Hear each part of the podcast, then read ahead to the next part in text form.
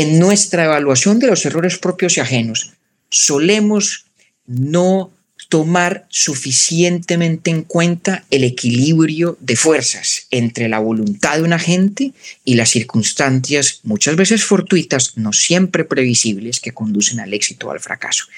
La vida no se puede entender sin el error. ¿Acaso no es el mejor maestro? Esto es Mistakes, el podcast donde celebramos el error y lo hacemos el protagonista de la historia. Mistakes Errores inspiradores. A David Zuluaga llegué por el podcast 13%, que oigo fielmente, y cuando lo descubrí me convertí en una pelagata más. Después entenderán por qué ese término pelagata. De esas enamoradas de Urbi et Orbi, que es el nombre que tiene el podcast que David Zuluaga y Octavio conducen y lideran. Confieso que pues solamente después de varios episodios decidí buscar quién era el dueño de esa voz y pues para mi sorpresa se trataba de un bogotano que pues tenía una voz de montañero y de paisa que yo decía, pero Dios mío, ¿qué es esta manera de engañarme? Y terminé entonces buscando y buscando y buscando y buscando de David mucho y pues obviamente eso hizo que me enamorara más de Urbi et Orbi. Él es un enamorado de la filosofía y por ende, desde su podcast, lo que él intenta es ayudarnos a aterrizar esa complejidad y ese pensamiento que todos pensamos que es de eruditos y que pues que es como inalcanzable a pelagatos como yo y como todos los que nos están oyendo. Así que, David, te doy la bienvenida a Mistakes. Es un placer absoluto tenerte acá y pues hoy vamos a hacer una conversación en la que, por supuesto, nuestro propósito es reivindicar el error en la vida. Así que bienvenido. Silvia, muchas gracias, muy generosa tu invitación y qué chévere que en esto se expresa pues las, las sorpresas que nos hemos llevado con Urbi de Torbi, que era un proyecto pues personalísimo mío y de Octavio sin ninguna ambición de nada, pero van saliendo invitaciones a podcast de algunos de nuestros queridísimos pelagatos. Eso ya es otro nivel de logro. Luego lo, lo, recibo, esta, esta invitación la recibo como tal. ¿Cuántos pelagatos somos? Cinco, eternamente cinco, siempre cinco. bueno, a todos los invitamos a buscar Urbi et Orbi. Además, su página web es hermosa y fuera de eso, cada uno de sus episodios está identificado por obras de arte, de las que ustedes también hacen unas subastas. O sea, hay una historia detrás de Urbi et Orbi hermosa. Los invito a que lo sigan. Bueno, ya oyeron entonces esta voz del montañero que no es montañero. Eh, yo tengo que confesar que también en su momento dije, pues debe ser un señor de 60 años, pues resultó que no. Busquen también la foto, tiene treinta y tantos. Y dije, ¿qué es esto? Pero de verdad, ¿qué es esta capacidad de engaño la que tiene, la que tiene David con su voz?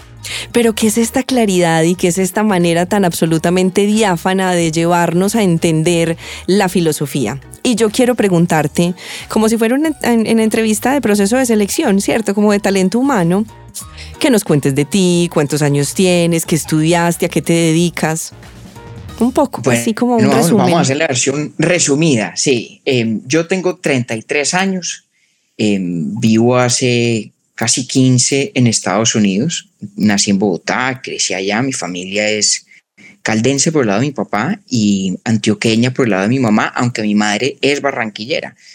Em, y bueno, estudié pues el colegio en Bogotá, luego me, me, vine a los Estados Unidos a hacer la universidad, estudié filosofía en el pregrado y apenas terminé mis estudios de pregrado empecé un doctorado también en filosofía política, más específicamente, em, igual aquí en Estados Unidos en la Universidad de Princeton.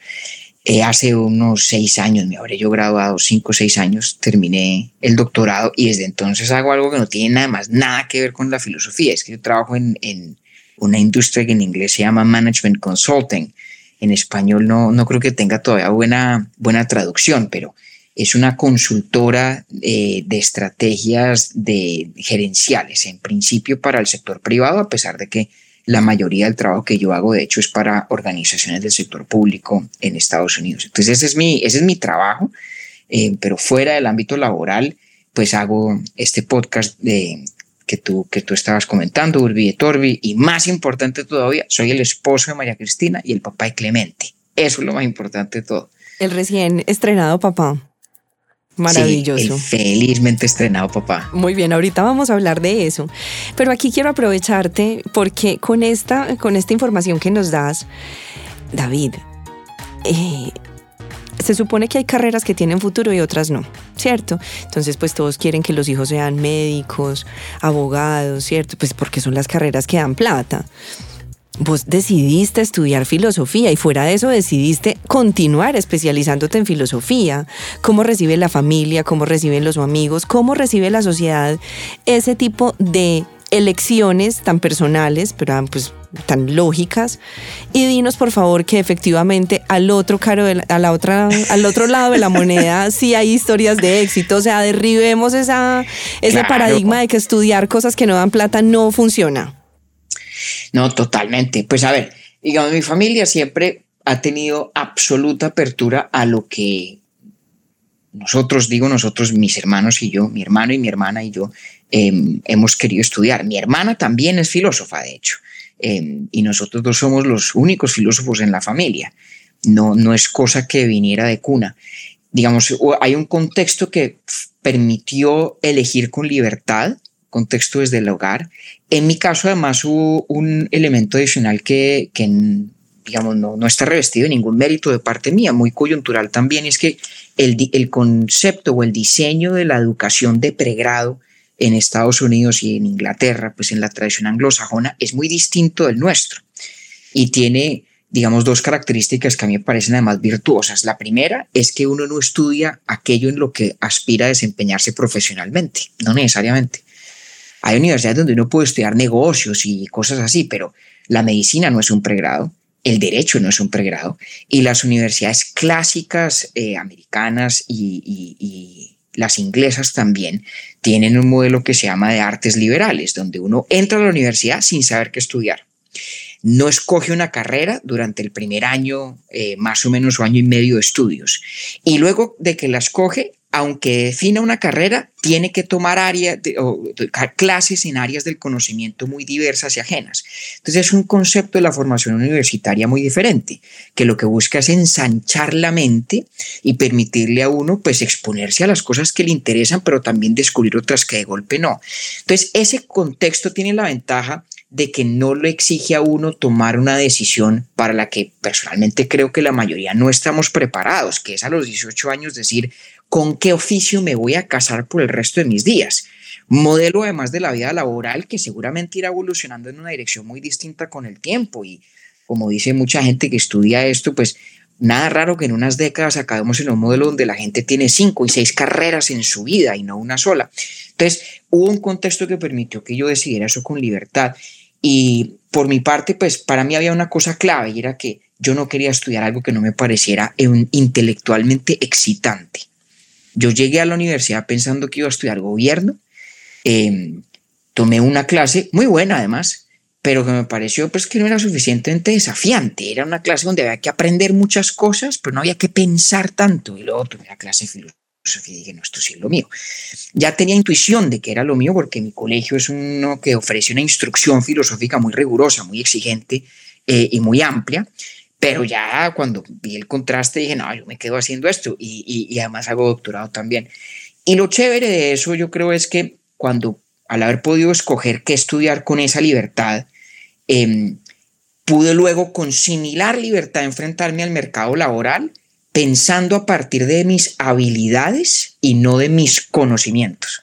Si algo he aprendido yo en, en, el tiempo que llevo trabajando en esta consultora pues global donde, donde me empleo, es que sobre todo en el ámbito de los negocios y tal vez con la excepción de los temas financieros muy técnicos, no es como dirían en inglés rocket science.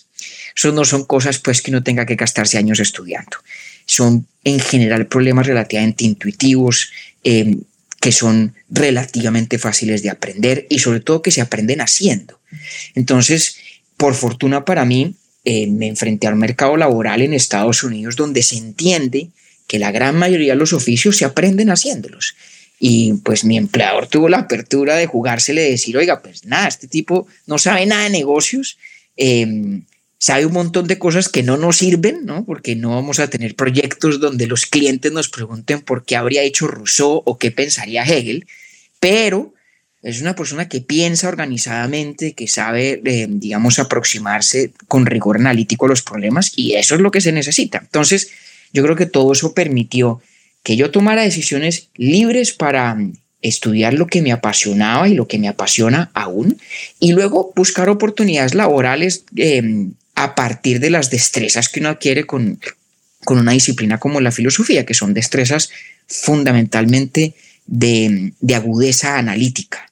Lo que uno aprende como filósofo en la carrera sirve para algo. Hombre, de pronto no. La verdad, yo, no, yo, nunca he tenido apego a convencer a nadie que la filosofía es útil, porque además la categoría de lo útil no es la única categoría de lo valioso. Es muy valioso en otras dimensiones también. Pero lo que sí es muy útil es aprender a pensar como un filósofo. La misma razón por la cual, por ejemplo, yo tengo tanto respeto por los matemáticos. Todo lo que estudian es, no, no todo, pero buena parte de lo que estudian es bastante inútil, francamente inútil.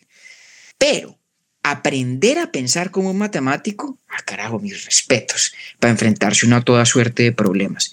Entonces, ese es un poco, yo creo, como el arco de por qué estudié lo que estudié y terminé luego haciendo algo distinto, que yo creo que significa que desde que uno piense desde las aptitudes, desde las capacidades y de cómo esas se traducen en otros ámbitos, pues las posibilidades son irrestrictas.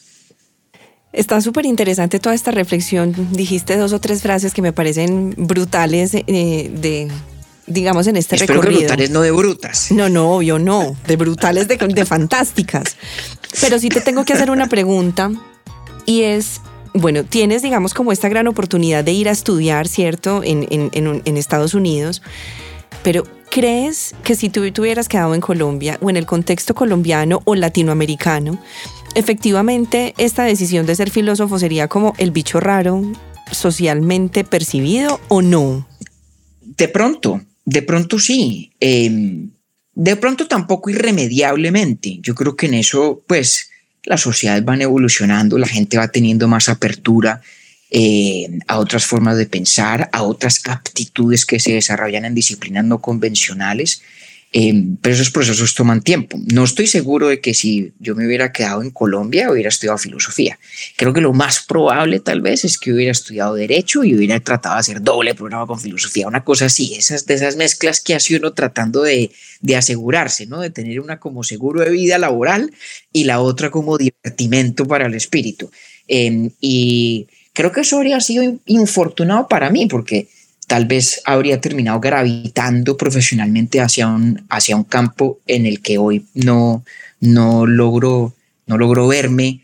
Muy bien, ¿tú alguna vez decidiste ser emprendedor? Pues la verdad, no, no en el, término, no en el sentido de los negocios. Yo para eso soy más bien cobarde. Em, en parte porque no tengo mucha creatividad de negocio. O sea, yo no, yo no, hay personas que tienen el talento de, enfrentarse a la cotidianidad y descubrir vacíos en las cadenas de valor. Y dice, caramba, si alguien fuera capaz de hacer X, Y o Z, qué berraquera, eso tendría su mercado. Yo para eso no tengo intuición. Em, y digamos que mi relación con el trabajo, me refiero al trabajo remunerado, es una relación que yo creo que y esto lo que voy a decir es contrario a la creciente ortodoxia de que uno tiene que trabajar en lo que lo apasiona y digamos todas estas narrativas que vinculan tanto lo laboral como con el llamado de la vida de una persona. Yo no tengo esa relación con mi trabajo, a mí me, gusta mi trabajo, aprendo mucho con él, eh, lo disfruto, pero si yo me ganara la lotería mañana, seguramente renunciaría y me dedicaría a leer a Kant. Em, entonces, mi relación con la actividad profesional remunerada es un poquito anticuada em, y, modesta en sus ambiciones. Yo me siento satisfecho de tener un trabajo interesante, que no me aburre eh, y que me permite vivir con cierta comodidad y, no y, digamos las ambiciones que de pronto quien sí tiene esos otros instintos canaliza a través del emprendimiento, yo las expreso en otras cosas. Con lo cual termino diciendo que tal vez el único emprendimiento mío es Urbi et Orbi. Em, eh, y, lo consigo, digamos, como tal. Es un empréstito, eh, es un novedoso en el sentido de que pues nos lo inventamos Octavio y yo sin saber además si tenía mercado o no, y seguiremos sin saberlo porque siempre tendremos cinco oyentes, cinco pelagatos, em, y nos entretiene y lo hacemos con gusto y con pasión. Entonces yo creo que lo poco que tenga de espíritu de emprendedor está eh, canalizado por la vía, por la vía de Urbi et Orbi. Ya, digamos, para entrar un poquito más en materia y, pues gracias a tus lecturas de Kant, Hegel, Rousseau, Platón, Aristóteles, yo sí quisiera que nos dijeras desde la perspectiva filosófica cómo podemos entender el error. Hablemos de la equivocación, de la falla. ¿Qué nos dice la filosofía sobre esto? Y, por favor, pues, dinos si estamos equivocados en la manera en la que naturalmente que vivimos tan divorciados de la filosofía, pues precisamente si por no seguir la filosofía estamos equivocados también en la concepción que tenemos del error. Yo creo que de pronto sí nos equivocamos a veces en las prácticas de evaluar el error, sobre todo en, en, en contextos donde uno hace ejercicios retrospectivos, ¿no? Mira hacia atrás y dice aquello fue un error, a que esto otro no.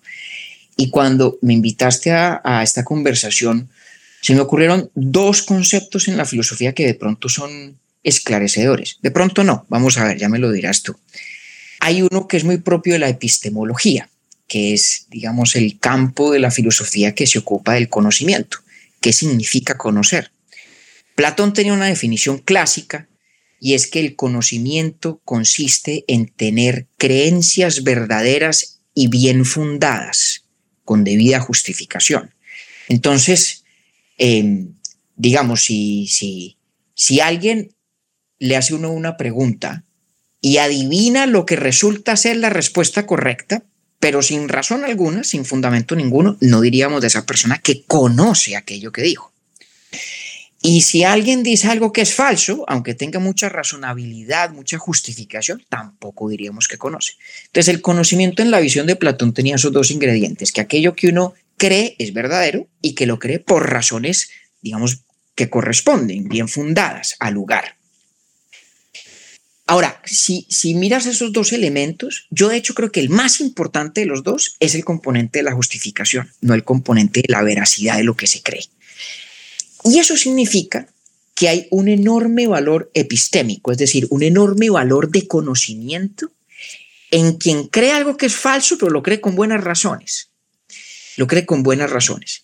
Y eso me ha hecho a mí pensar que una de las distinciones más útiles, por lo menos en mi forma de ver los errores en general, es entre los errores que tienen gracia y los que no. Hay formas de errar que son elegantes y formas de errar que son torpes. Y los errores que tienen elegancia, los errores que en esta analogía yo los, los asemejaría a las creencias falsas, pero muy bien fundadas, son sumamente valiosos. Son de las cosas que uno más aprende. Te pongo un ejemplo, em, de pronto no muy sencillo, pero que a mí me gusta mucho. Cuando, cuando Einstein estaba empezando a pensar en la teoría de la relatividad, y este cuento lo eché por ahí en uno de los capítulos de Urbi et Orbi, em, en esa época había una teoría de que existía el éter. El éter era, digamos, como el medio pseudomaterial en el que estaba el mundo. No era el aire, pero parecido el concepto del aire y un experimento, ¿no? y, no, no a entrar las razones por las cuales se creía en el éter, por las cuales se pensaba que era necesario para explicar una cantidad de fenómenos, pero un experimento que hicieron un, par de científicos, Michelson y Morley, que básicamente no encontró evidencia de que existiera el éter. Se ganaron el Nobel por el diseño del experimento, un experimento deslumbrantemente inteligente, y el resultado fue negativo. Y la reacción de la mayoría de los científicos, incluidos ellos, fue de tratar de reinterpretar la naturaleza del éter para explicar el hecho de que el resultado del, experimento fuera negativo. Y Einstein fue de los muy pocos, tal vez el único en ese momento que dijo, no, eso corrobora que no hay éter y por lo tanto las maneras como hemos explicado una cantidad de cosas son falsas. Michelson y Morley eh, llegaron a una convicción falsa la de que el éter era cierto, pero algo había, digamos, oculto en el experimento y en sus resultados. Pero fue un error profundamente valioso. Digamos, fruto de esa mala interpretación de sus propios resultados, se hizo, digamos, se abrió el, el campo para cuestionar uno de los postulados que impedía eh, a Einstein llegar a formular la teoría especial de la relatividad, que es la que primero aparece. Y así hay miles. La teoría de la gravedad de Newton, por ejemplo, estrictamente hablando, es equivocada. La corrigió Einstein con la teoría general de la, de la relatividad. Pero a caramba sí aprendimos. Qué cantidad de cosas que aprendimos. Entonces hay, digamos, hay niveles de acierto y hay formas de equivocarse con gracia de las cuales se aprende muchísimo, muchísimo, muchísimo. Y la gran lección ahí es que si nos devolvamos a la, analogía del concepto platónico del conocimiento, pues en últimas, la gracia de las justificaciones es que conduzcan una creencia que es verdadera, ¿no? No se trata de quedarnos en los errores elegantes. Los errores elegantes nos servirían en últimas para llegar a aciertos elegantes, aciertos bien fundados, creencias justificadas, pero ciertas. En últimas se trata de llegar allá. Pero si hay valor en el error elegante, en la creencia falsa, pero cuyas razones iluminan, eso significa que la manera de evaluar la conducta, las empresas que uno acomete, los riesgos que se aventura a tomar, no puede ser exclusivamente en función de sus resultados, sino también en función de las razones por las cuales se emprenden y de la manera como se llevan a cabo, no únicamente los resultados.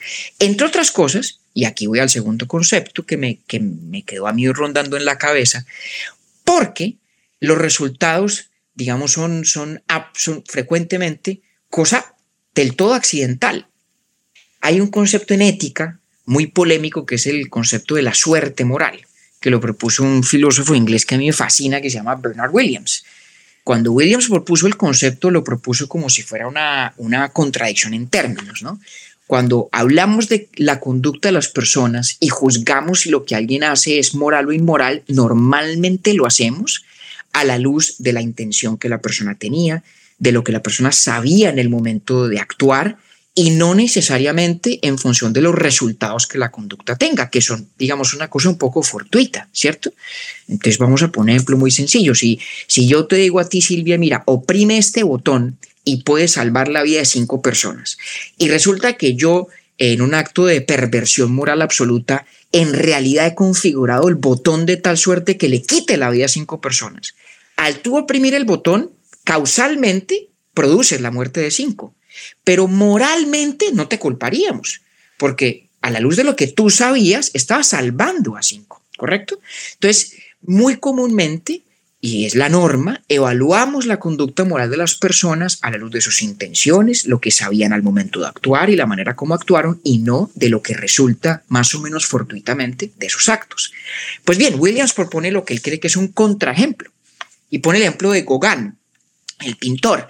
Dice, mire, Gauguin abandonó a su familia y se fue, si la memoria no me falla, a Tahití a pintar. Si Gauguin hubiera resultado ser un mediocre pintor de poca monta, nuestro juicio sobre, sobre Gauguin sería que era un terrible marido, un pésimo padre, un pésimo miembro de familia, y digamos nuestra evaluación de su persona se ceñiría a esa falla. Pero como Gauguin era un berraco, y como lo que hizo eh, está hoy disperso por los en, los mejores del mundo, pues como que, nos, como que decimos, caramba, menos mal hizo eso, menos mal lo hizo, porque si no, de pronto no habría habido Gauguin. Entonces, ahí lo que me parece que hay, sin entrar en la discusión de si ese concepto de la suerte moral es o no atinado, el análisis de Williams es cierto o no es cierto, eso lo que me hace pensar es que en nuestra evaluación de los errores propios y ajenos, solemos no tomar suficientemente en cuenta el equilibrio de fuerzas entre la voluntad de un agente y las circunstancias, muchas veces fortuitas, no siempre previsibles, que conducen al éxito o al fracaso. Cosa que nuevamente tiene todo que ver con fracasar con elegancia o fracasar burdamente, ¿no? Porque el que fracasa eh, o yerra, pero a la luz de lo que sabía estaba haciendo lo sensato, estaba haciendo lo razonable, pues es una cosa muy distinta de quien ignora o por negligencia deja de saber lo que ha debido saber o ejecuta mediocremente lo que, lo que eh, pensaba llevar a cabo. Entonces yo creo que en eso la filosofía nos, nos obliga a pensar en cómo desagregar los diferentes componentes que conducen a lo que podría uno llamar un fracaso o un error. Hay cosas que son atribuibles a la gente, cosas que son atribuibles al contexto. Y ahí no acaba la cosa. Hay cosas del contexto que son previsibles, manipulables, contenibles, cosas que son imprevisibles, que son incontenibles, inmanipulables. Y lo mismo puede ser cierto de la gente también. Entonces, eso yo creo que lo invitaría a uno, como casi siempre en la filosofía, a sospechar de descripciones demasiado generales de las cosas y de, de obligarse casi a una taxonomía del error de muchas formas distintas de conceptualizar las formas de errar o de fracasar, donde, al menos para mí, las dos categorías más, más importantes son, aunque suene un poco gracioso eh, ponerlo en términos estéticos, las del error elegante y las del error burdo o craso. Bueno, toda esta introspección o esta introspección que yo acabo de hacer de todo lo que tú acabas de decir me parece muy interesante y, creo que hay conceptos muy valiosos de lo que efectivamente entendemos de los errores y de cómo los configuramos. Esa taxonomía me gusta mucho. David, pero por ejemplo, en la vida real, cuando David, en, la práctica, David, el, el hombre cuerpo humano, se equivoca, ¿Qué pasa cuando vos te equivocas? ¿Qué pasa con todo este conocimiento y con todo este análisis que, por ejemplo, nos ayudas a hacer? Y cuando eres tú el que se equivoca o cuando es María Cristina la que se equivoca, decime por favor que vos también sentís rabia, decime que, que a vos también se te va a estallar la úlcera, o sea, por favor. Claro que sí. ¿Y cómo trae uno la em, filosofía a la, a la praxis? Pues primero, María Cristina casi nunca se equivoca, casi nunca se equivoca. Sobre todo cuando habla de mí, no se equivoca. Sobre todo cuando me culpa de algo, menos todavía, para que seamos claros. Eh, Ahí está como la clave de un buen matrimonio, ¿no? Total, total. Nosotros vivimos en un régimen de infalibilidad eh, matriarcal, eh, porque en efecto María Cristina casi siempre tiene la razón. y es una persona más emocionalmente madura y sofisticada que yo. Yo creo que el, digamos, el, el, hábito analítico que he adquirido yo con los años, pues, de, en, en, el ámbito de la filosofía, sí me ayuda mucho, al menos en una cosa, en no, no ser demasiado apresurado en los juicios o por lo menos en percibir zonas grises. No siempre soy exitoso en eso. Me pasa que, que se me salta la piedra o reacciono de una manera desproporcionada a ciertas cosas y pues nada, me toca con el rabo entre las patas eh, pedir disculpas. Pero yo creo que lo, lo, que a mí más me sirve, como te digo, de, este hábito de la filosofía es ese ejercicio de analizar realmente qué sucedió, cuáles son realmente los factores, cuáles son los que importan, cuáles no, y luego poderlo poner en palabras. Em, porque sobre todo en el ámbito de las relaciones interpersonales, em, yo creo que obviamente la capacidad de encontrar una narrativa compartida sobre los errores es muy importante. Eh, los errores que se quedan en, en el suceso y están seguidos únicamente por el silencio, pues no son fecundos. Hablemos de eso, hablemos de tener la razón y de cómo esa, e, esa creencia, esa convicción tan vehemente nos lleva precisamente a estar equivocados. Claro. A ver, digamos que hay una cosa que uno no le puede olvidar y es que cuando alguien cree algo de buena fe, pues cree que es verdadero y cree que tiene la razón. Digamos que es, es inescindible el yo creer que X es cierto y el creer que tengo la razón creyendo que X es cierto. Esas dos cosas son, digamos, em, casi equivalentes, o mejor, la una implica la otra. Uno, para poder pensar que no tiene la razón respecto de aquello que cree que es verdadero, pues tendría que tener una disociación cognitiva patológica.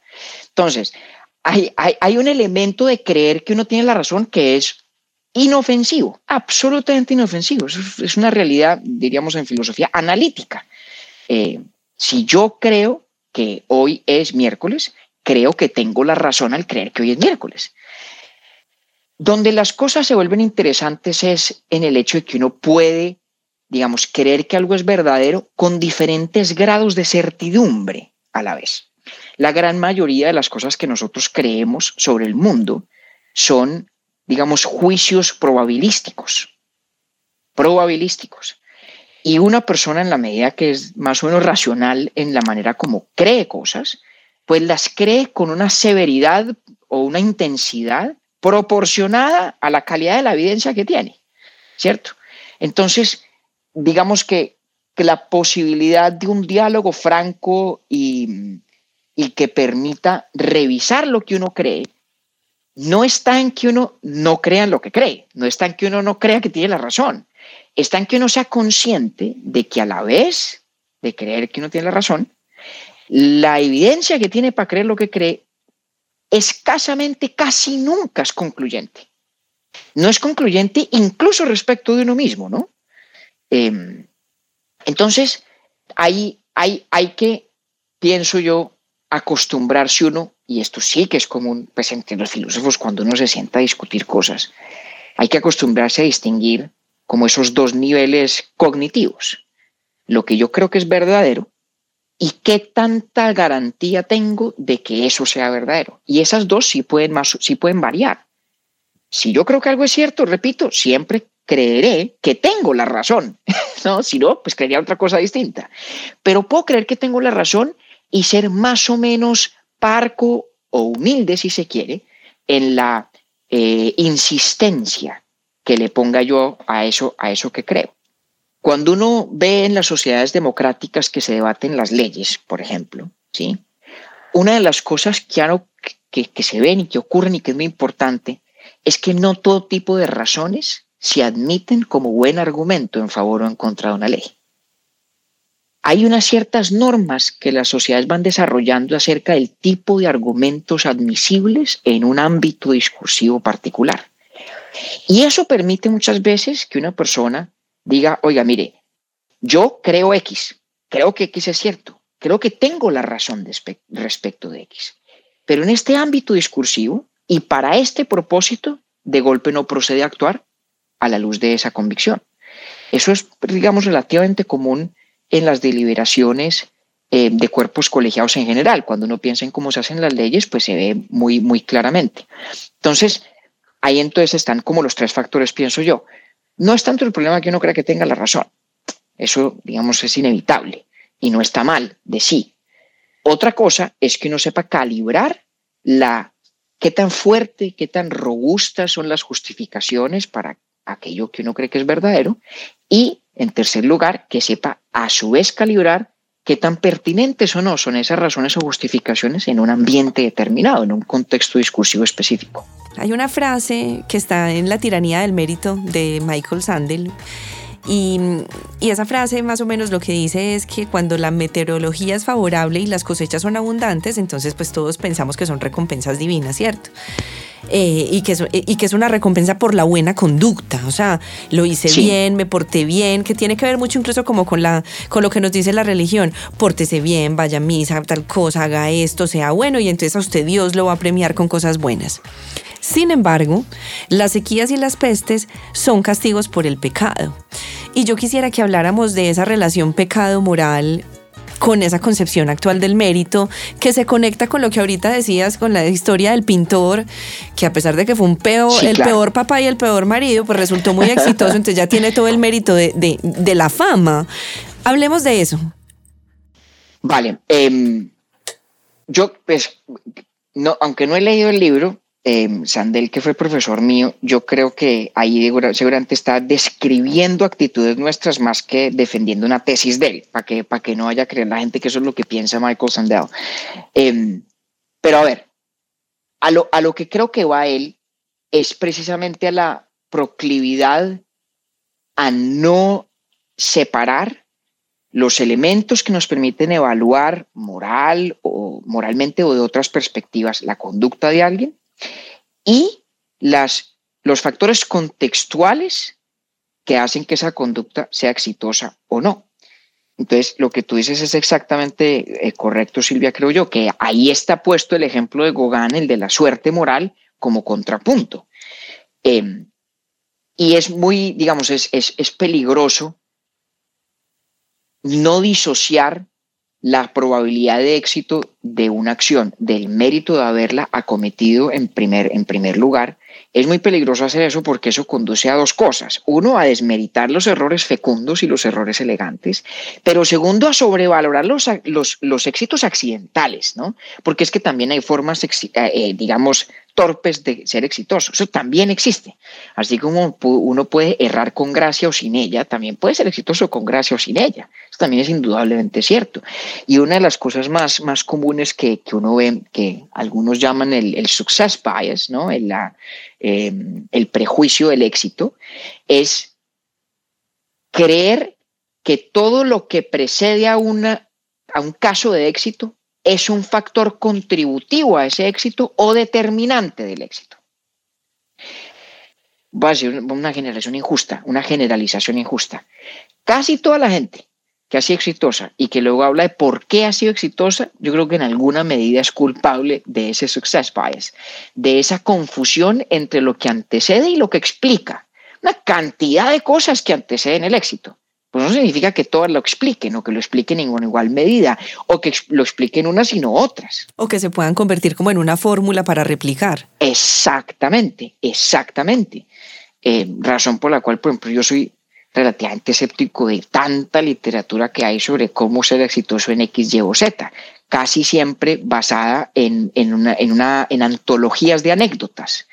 Eh, pues hombre, que, de pronto tienen cosas interesantes o reveladoras o sugestivas, pero como, como decían en Roma, es falso que ante hoc ergo propter hoc, que algo haya ocurrido antes no significa que lo que resulta sea por lo que ocurrió antes.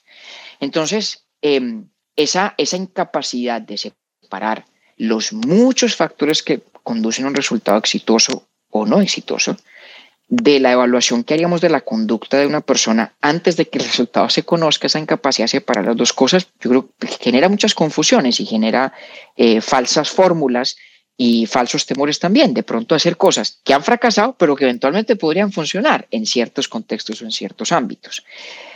Ahora, la noción, la noción del pecado o la visión religiosa de lo moral en eso no, no es muy distinta de la moral en general, de las visiones de la ética en general. Cualquier teoría seria de la ética es una teoría que, sobre todo si no, si Williams no tiene la razón con ese, con esa tesis de la justificación ex post facto de Gauguin, cualquier teoría seria de la moral nos da criterios para evaluarle una conducta a una persona independientemente o mejor, antes de que se conozcan los resultados no independientemente del resultado siempre, porque los utilitaristas, por ejemplo, dicen que lo único que importa es el resultado, pero cuando yo evalúo la conducta de alguien, lo que me interesa es evaluar el resultado esperado y previsible, no necesariamente el que en efecto ocurre. ¿va? Entonces, en eso yo creo que la moral religiosa no es distinta de todas las demás teorías de la moral, que son, en últimas, buscan ser instrumentos de la deliberación. Si yo tuviera que remitirme al resultado que en efecto tiene la conducta para evaluar una acción, pues no podría valerme de ese marco de referencia para tomar una decisión sobre nada. Porque cuando tomo mi decisión, pues por definición, no sé exactamente cuál va a ser el resultado.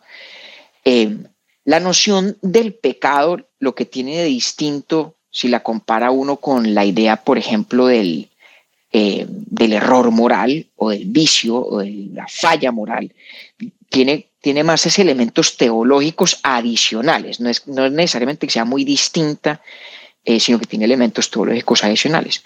Ahora, en toda esta separación de la persona, de la gente y del contexto, hay un equilibrio muy complejo de lograr, em, porque también existe la tentación opuesta de contextualizarlo todo y vaciar por completo lo que se le puede atribuir a la gente o a la persona, que es parte de la, de la crítica y sigue sandeado en, al concepto del mérito, ¿no? que en, la, en, las, en las sociedades que buscan aislar el componente puramente meritorio de la persona exento de todo rol de la suerte, pues no queda nada.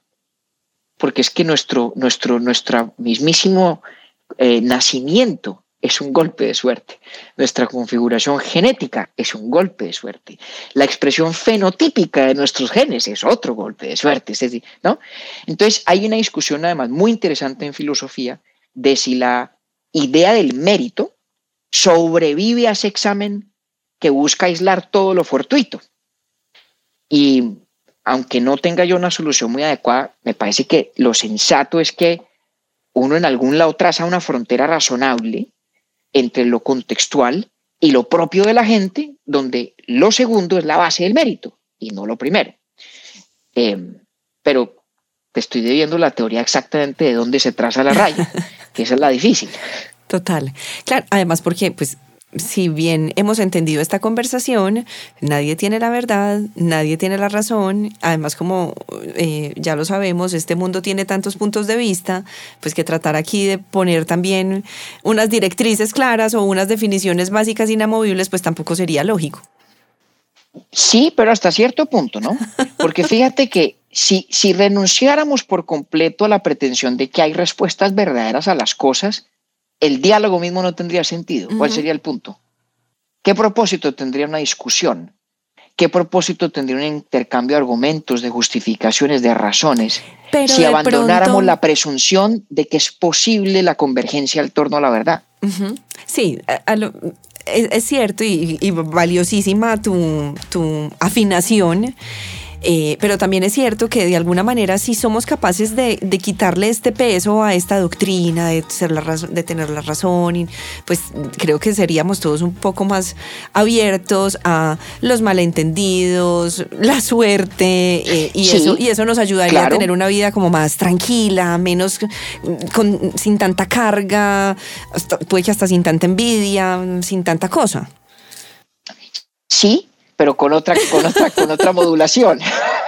¿Cuál, es el la filosofía. Sí, pero, sí, pero, Sí, pero con otra modulación.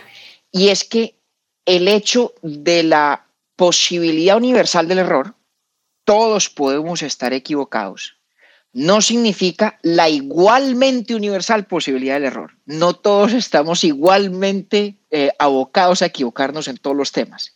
Hay gente que sabe más de ciertas cosas que otra. Eso no lo podemos, o sea, negar eso se vuelve muy peligroso. Entonces, vamos a poner un ejemplo reciente y un poco polémico, por lo menos aquí en los Estados Unidos. La ciencia no es infalible.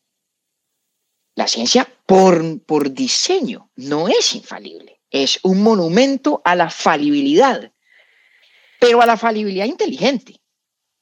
La buena ciencia se trata de errar con gracia y acertar también con gracia. Y el hecho de que toda afirmación científica pueda en principio estar equivocada, no significa que toda afirmación científica tenga igual probabilidad de estar equivocada y no significa que todos seamos igualmente, que todos tengamos la misma probabilidad de equivocarnos respecto de la ciencia. Entonces, yo, que no sé nada de ciencia, em, exponiendo una hipótesis irresponsable mía sobre las vacunas del COVID, por ejemplo, pues no me asiste la misma probabilidad de error que le asiste a mi médico. Ahora, ¿el médico es infalible? No. Entonces, por eso la distinción entre ¿es universalmente posible la posibilidad del error? Sí. Todos estamos sujetos a la posibilidad del error. En la misma medida sobre todos los temas, no. Hay unos que saben más de unas cosas que otros. Y parte, de hecho, de lo que ayuda a que los errores de otros sean fecundos para uno es reconocer eso. Porque si no, pues entonces todos estamos abocados a inventar la rueda. ¿No? Y uno no aprende igual de los errores de cualquiera en cualquier ámbito. ¿No? Hay, errores más interesantes que otros, aciertos más interesantes que otros, en función en parte de qué tanta credibilidad le asiste a una persona en un contexto determinado y no en otro. Entonces ahí es donde uno tiene que cuidarse de dos extremos que no son, que no son muy útiles y que además no creo que sean ciertos. Un extremo es que pues hay gente que de pronto amanece autoproclamada con la, con la verdad revelada en todos los temas y luego hay gente que cree que la verdad es más o menos equiparable al, al, gusto por las comidas, ¿no? A ti te gusta la comida dulce, a mí me, gusta, a mí me gusta salada, a te gustan las aceitunas y a mí no. Y bueno, cada uno para su casa, el uno comer aceitunas y el otro no. Hombre, tampoco hasta allá, porque entre otras cosas hay infinidad de temas en los que de una manera u otra tenemos que ponernos de acuerdo. Y, no tendría sentido el esfuerzo mismo de hacerlo si no es porque presumimos que hay respuestas mejores que otras y ojalá algunas que se aproximan a la verdad. De acuerdo. Bueno, muchas preguntas se me quedan en el tintero, pero también en función del tiempo, eh, yo sí te quisiera hacer una última propuesta, David. Ya analizamos los errores, ya los, digamos que les hicimos este análisis casi pues como morfológico, eh, perfecto. Si el error es ser consciente que uno tenía una creencia equivocada, ¿tienes alguna experiencia propia donde tú nos digas, esto fue lo que yo aprendí de este error? Y efectivamente, digamos que todo esto que acabamos de analizar, no lo puedes poner en palabras de tu experiencia. Eh, con, algún error que hayas cometido en tu vida. Porque pues obviamente, así como también te da rabia, así como también se te va a estallar la úlcera, pues tú también te equivocas, porque todos nos equivocamos. Sí, claro, claro. Yo creo que, por ejemplo, uno de los errores grandes de los que eh, me lamento un poco que, fue un, gran desatino, una infortunio de mi parte, es que yo tuve una relación muy, muy tensa con mi hermano y con mi hermana eh, cuando, cuando estaba pelado. Y antes de irme a vivir eh, a Estados Unidos. Y yo creo que esa relación tensa estaba fundada sobre todo, digamos, en ideas equivocadas acerca de los temperamentos de ellos, que he venido a transformar felizmente con los años y, digamos, esas relaciones se, han convertido en unas de cercanía y confianza y camaradería eh, absolutamente entrañables. Y ese, ese error se me dio a la mente porque, porque además yo creo que ilustra la manera más común de equivocarnos, que es un poquito menos esquemática que el análisis que, que estábamos haciendo, sobre todo en esa analogía con el conocimiento. Yo no es que un día me levantara y dijera, tengo las creencias X, Y, Z sobre mi hermano Esteban o sobre mi hermana Juliana. Hay una cantidad de cosas que uno va descubriendo en su propia conducta. Fue en mis comportamientos que fui dándome cuenta que yo creía A, B, C o D. Y luego tuve, obviamente, que, llevar esas creencias, digamos, al nivel de la conciencia, volverlas objetos de reflexión, ponerles palabras, para luego, digamos, reevaluarlas y por esa vía transformar la conducta. Y en ese sentido, yo creo que la, la experiencia que uno tiene con los errores o que yo tengo con los errores propios, sobre todo los errores de carácter más que los errores cuando me siento a pensar de filosofía o a escribir cosas o tal. Em, esos errores de carácter se parecen más a la experiencia de un artista creando que a la que he pintado yo, digamos, un poco el científico o el filósofo formulando una tesis que luego va a probar o a, o a refutar.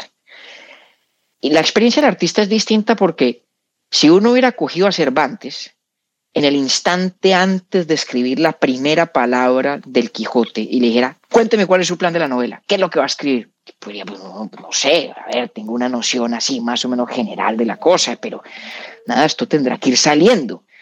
Em, y estoy, no me cabe ninguna duda de que el Quijote fue un descubrimiento para Cervantes mismo, como lo es para un lector suyo. Em, y creo que la conducta de los seres humanos, esta idea no es mía, esta idea es de Nietzsche, se parece mucho a la actividad del artista en ese sentido. Uno es, decía Nietzsche, poeta de su propia vida. Es un poema que uno va escribiendo a medida que se comporta de una manera u otra y por lo tanto va aprendiendo uno quién es en su propio comportamiento. Y es esa, ese hábito de observarlo, de llevarlo al nivel de la conciencia, el que le permite a uno hacer diagnóstico de los errores de vez en cuando, si tiene buena suerte, hace inventario también de los aciertos, eh, pero es el que revela estas creencias latentes u ocultas, que no siempre son, digamos, tan sencillas como en el esquema de, científico. Eh, tengo esta hipótesis, vamos a probarla o a refutarla. No, eh, sino que son, son descubrimientos que se dan en el, en el normal discurrir de la conducta. Bueno, David, muchas gracias. y gracias por tu apertura también, por contarnos de tu naturaleza, de tu vida normal. Em, y pues la verdad es un absoluto placer. Y a todos los que nos están oyendo, pues por supuesto la invitación a que también se conecten con Urbi, er, Urbi et Orbi, que es una maestría permanente en filosofía. Mil gracias. Silvia, gracias a ti por la invitación. Un, un placer. Em, de verdad, espléndida la, idea de hacer esta oda continuada al buen errar, que ese sería mi único énfasis. Hay que equivocarse, sí, pero hay que equivocarse con gracia. Hay que tratar cada vez de errar más elegantemente. Eh, entonces, nada, pues muy honrado que, de que me tuvieras aquí y Ya nos perdonarán los oyentes por, por los ladrillazos de mis respuestas, pero al que no le hayan parecido suficientes, pues ahí tiene Urbi para que se entretenga. Gracias. Síguenos en Instagram en mistakes-latam, en LinkedIn Mistakes Errores Inspiradores y por supuesto en las demás plataformas y redes sociales. Mistakes, Errores Inspiradores. Conduce Silvia Agudelo. Una iniciativa de Heart, Marcas Más Humanas. Produce expertaudiobranding.com.